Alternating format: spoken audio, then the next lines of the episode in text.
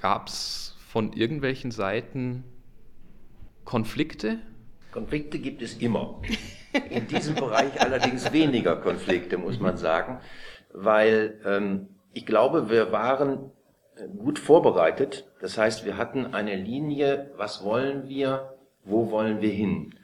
Und das haben wir gut unterlegt. Also wir haben nicht gesagt, wir brauchen mal Geld und wir brauchen mal Personal, dann kriegt man das nämlich nicht.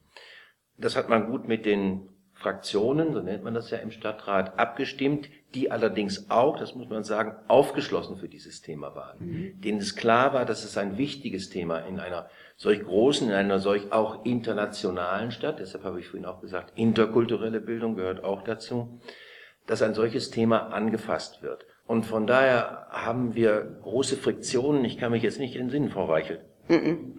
Nein, also auch die politische Unterstützung war eigentlich wirklich quer durch alle Fraktionen immer da. Ja, ja. Da gab es keine, keine politischen Debatten. Es gibt natürlich, äh, muss man auch ehrlich sagen, im Zusammenwirken so vieler unterschiedlicher Akteure. Da gibt es immer mal Konflikte. Das ist überhaupt nicht zu verhindern. Wenn man jetzt sich vorstellt, das Bildungsreferat, das für den ganzen formalisierten oder formalen Teil der Bildung zuständig ist, also für die Schulen, für die Kindertagesstätten und das Sozialreferat, das sozusagen die ganze freie Jugend- und Kinderkultur repräsentiert.